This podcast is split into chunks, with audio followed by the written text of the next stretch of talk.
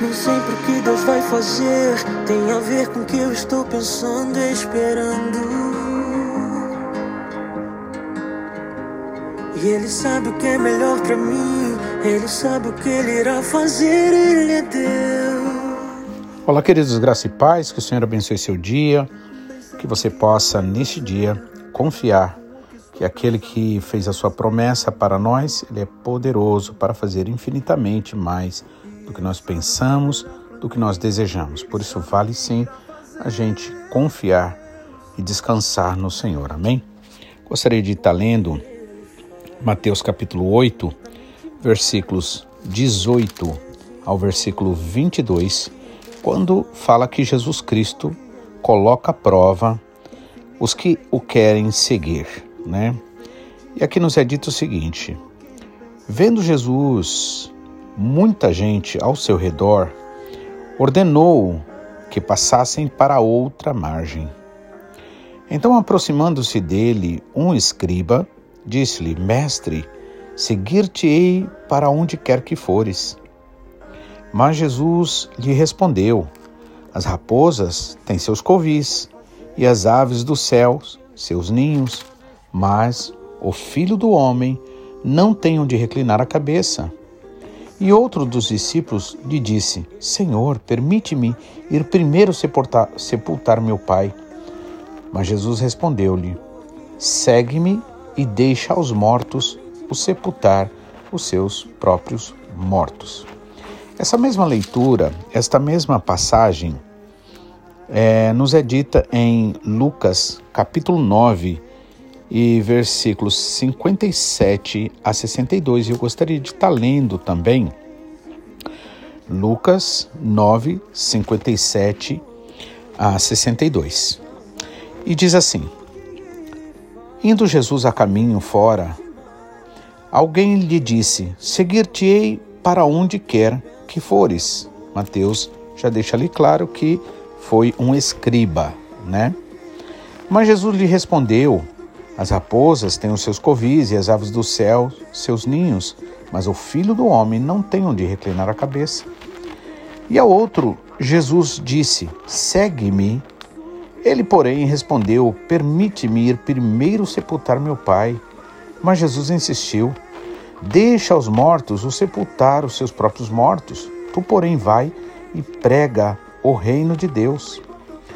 E outro lhe disse: Seguir-te-ei, Senhor mas deixa-me primeiro despedir-me dos da minha casa. Jesus então lhe respondeu: Ninguém que, tendo posto a mão no arado, começado o trabalho, olha para trás, é apto para o reino de Deus. Amém? Vamos orar. Pai, mais uma vez, nós queremos te louvar e agradecer, Pai, porque verdadeiramente, Senhor, a tua palavra, Pai, é a verdade é a verdade que nos liberta, é a verdade que nos lava, que nos purifica, que nos transforma, que nos enche, Senhor, de vida verdadeira. Foi a partir da tua palavra que todas as coisas vieram a existir, Pai. E por isso, neste momento, Senhor, nós queremos te pedir que esse mesmo poder, Pai, nesta semente que é a tua palavra, se manifeste no coração desse meu irmão, dessa minha irmã, da sua família, do seu ambiente, onde quer que esteja, Pai em nome de Jesus. E assim, Pai, a tua vontade seja feita na vida dos teus filhos, para a honra e glória do teu santo e bendito nome. Em nome de Jesus. Amém. Então, essa leitura que nós lemos em Mateus 8, do 18 ao 22, ela também se encontra aqui em Lucas, né? E, e a gente vê alguns pequenos, é, algumas pequenas observações né, entre Mateus e Lucas. Né? E então aqui, mas tomando por base é, Lucas, né? Então aqui diz: indo eles a caminho fora, ou seja, indo afora, alguém lhe disse, alguém chega para Jesus, o busca, o se oferece, dizendo: Seguir-te-ei por onde quer que fores.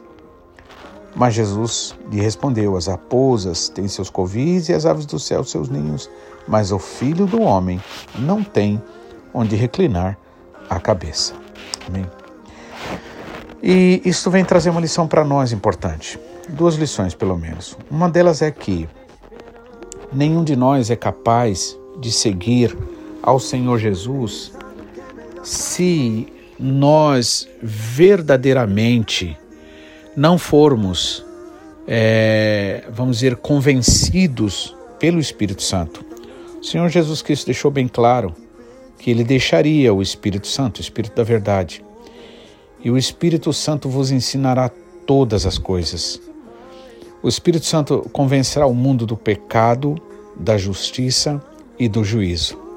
Nada, absolutamente nada, pode ter o seu início, seu meio e seu fim maravilhoso se não for pela chamada do Espírito Santo.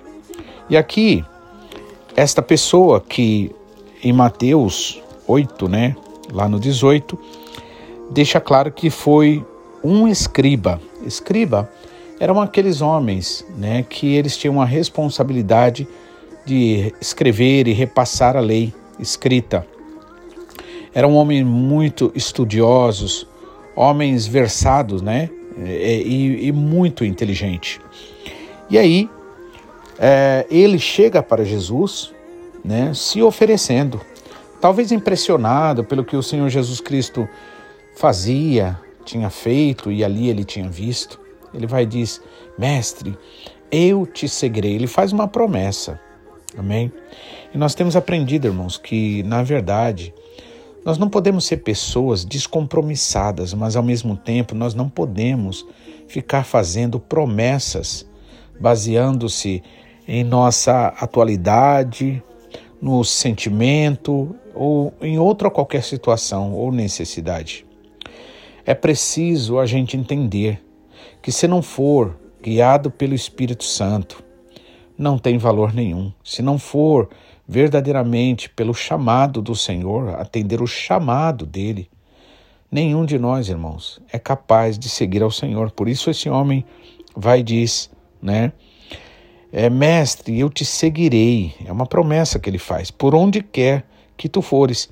E aí, Jesus Cristo, que na verdade não tem nenhum interesse de enganar as pessoas, fazer as pessoas perder o seu tempo na vida, ele vai e diz: Olha, as raposas têm os seus covis, as aves do céu seus ninhos, mas o filho do homem não tem onde reclinar a cabeça. E desde que o Senhor Jesus Cristo chamou a gente para seguir, segui-lo, então nós precisamos realmente entender que seguir ao Senhor Jesus significa colocar o reino de Deus em primeiro lugar, acima de todo e qualquer outra forma de interesse.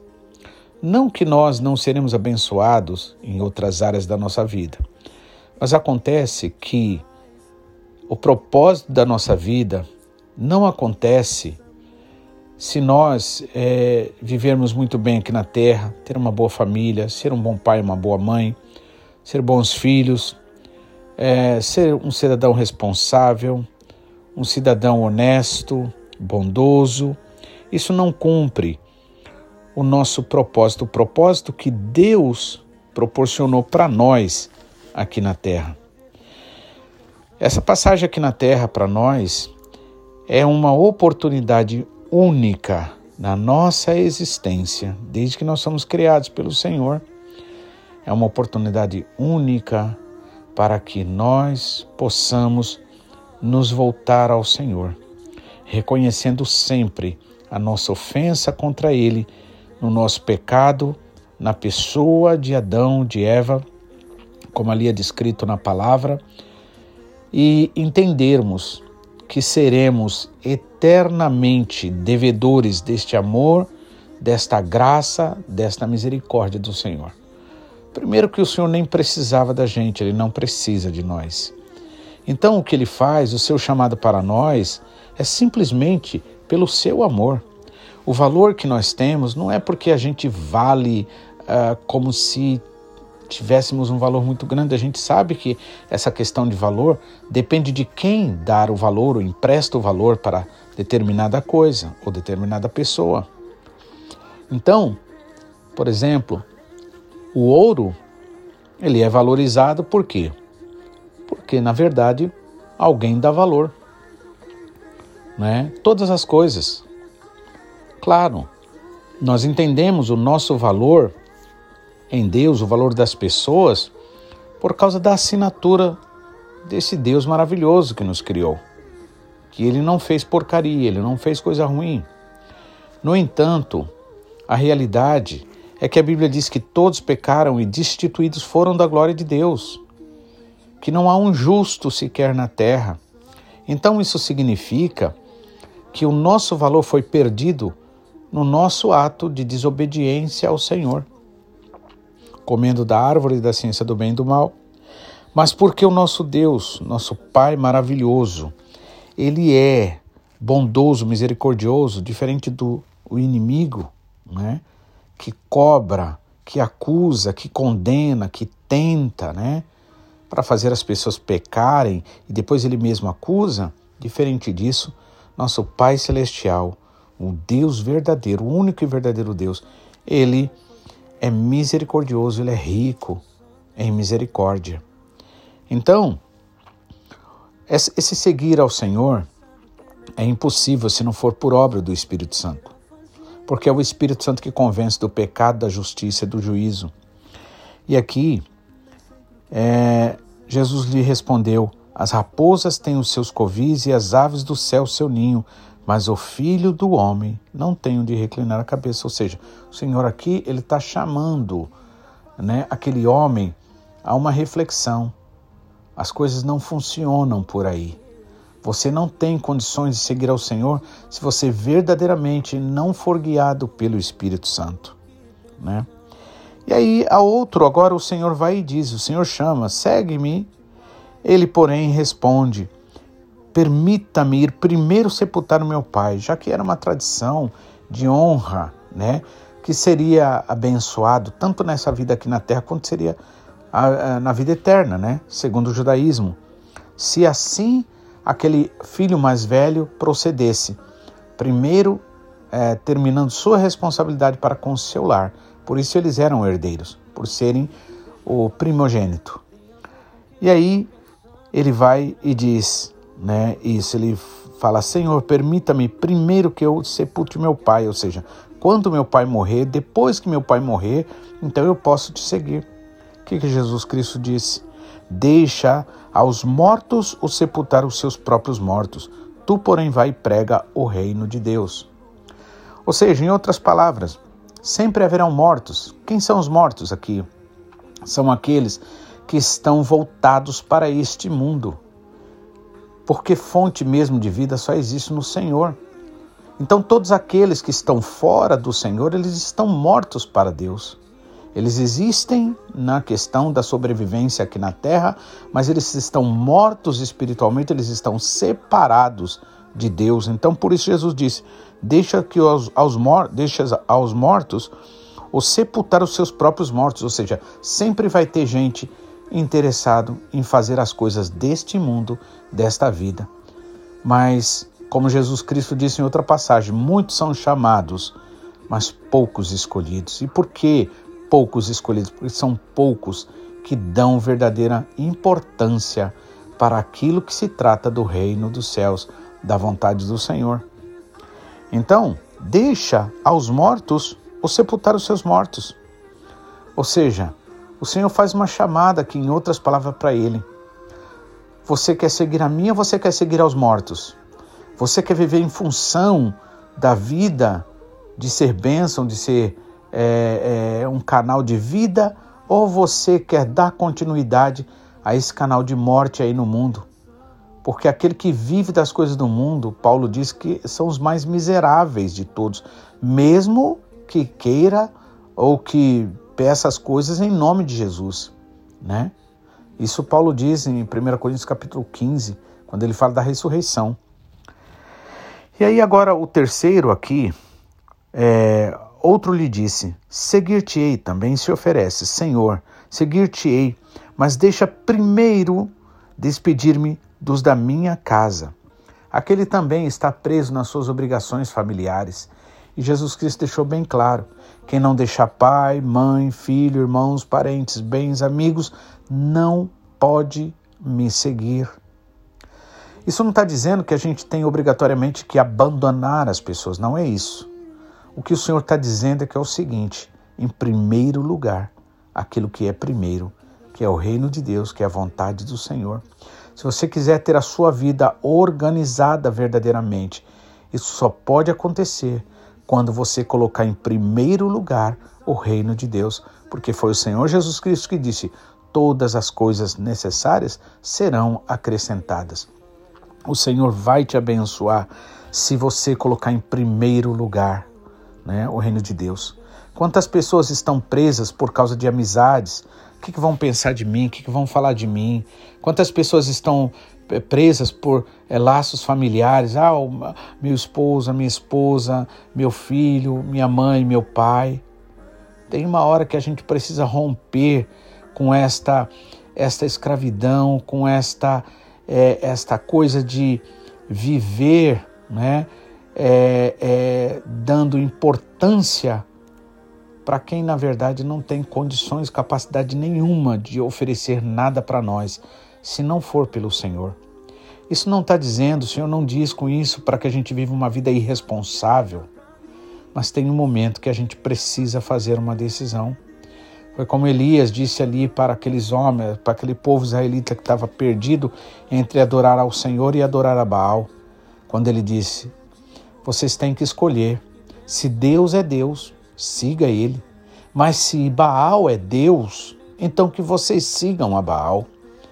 Né? Assim como o Senhor diz para a igreja de Laodiceia, porque você não é nem morna, nem quente, nem, nem fria, nem, nem quente, vomitar-te-ei da minha boca, és morna, aliás, vomitar-te-ei da minha boca, ou seja, muitas vezes a gente precisa parar com essa ideia de ficar vivendo um mor, mormonismo, em outras palavras, né? Ficar vivendo morno de forma que é um pelar, um pecar. É preciso a gente começar a entender que a sua postura, a minha postura, a nossa postura no Senhor, ela precisa ser feita com razão. Afinal de contas, a sua vida depende do Senhor. Não são amigos, não são parentes, não são ninguém. Então eu tenho que honrar o Senhor em primeiro lugar, na minha vida, eu preciso honrar o Senhor no mesmo primeiro lugar. Paulo diz para aquele carcereiro que ia se matando ali, pensando que os, os, os presos tinham fugido, quando o Senhor permitiu aquele grande terremoto, né? Quando Paulo e Silas estavam na prisão e aí cantando louvores, orando e os presos só ouvindo, de repente lá para meia-noite a Bíblia diz um, deu um grande terremoto ali, todas as cadeias dos presos, de todos os presos foram soltas e aí o carcereiro, assustado, entrou lá, pensando que as pessoas tinham, os presos teriam fugido. Paulo disse: "Não faça", e ele foi se matando, porque aquilo seria terrível para ele, uma desonra muito grande, ele como um soldado. Então Paulo disse: "Não, não, não, não faça mal para você, porque todos nós estamos aqui". E aí o homem trêmulo, o carcereiro trêmulo, ele vai e pergunta: é, "Que farei eu para ser salvo?" E aí Paulo diz: creia no Senhor Jesus e será salvo tu e a tua casa. E muitas vezes a gente fica preso é, nas pessoas porque vão pensar isso, vão falar isso, vão falar aquilo outro. Irmãos, precisamos entender Jesus em primeiro lugar. Ninguém, absolutamente ninguém é capaz de nos ajudar se não for o Senhor Jesus. É preciso a gente tomar essa postura firme de estar com Jesus.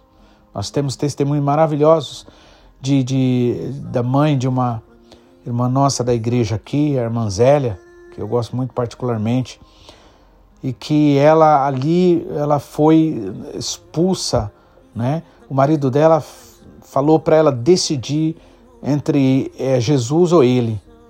E ela disse: Eu prefiro ficar com Jesus. E de fato ficou só com Jesus. Mas o Senhor abençoou e ela, uma mulher firme, verdadeira, né? Temos outro também testemunho, né? A mãe do nosso, nosso presbítero Josué, então que também é, é teve que é, é, o, o, pai expulsa de casa porque não é, é, porque ela aceitou Jesus, mas ela foi vitoriosa, tem sido vitoriosa e os frutos estão aí. Por quê?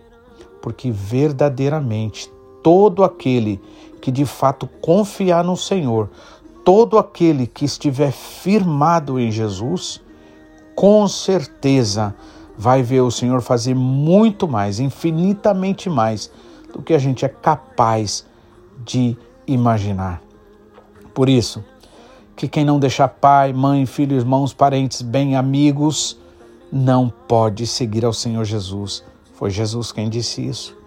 E a minha oração é que você tome essa decisão. Deixe quem fez mal para você, deixou de fazer, perdoe e siga em frente com Jesus, porque grande será a tua recompensa para a honra e glória do nome do Senhor Jesus. Que o Senhor te abençoe, que você medite nessas palavras, que você se volte ao Senhor, você busque amá-lo de todo o coração e verdadeiramente deixe o Senhor ser Senhor na tua vida. Amém? Que o Senhor te abençoe e amanhã estaremos de volta, se assim o Senhor nos permitir, em nome de Jesus. Infinitamente mais do que pedimos, do que pensamos. Porque Ele faz infinitamente mais do que pedimos, do que pensamos. nem sempre o que Deus vai fazer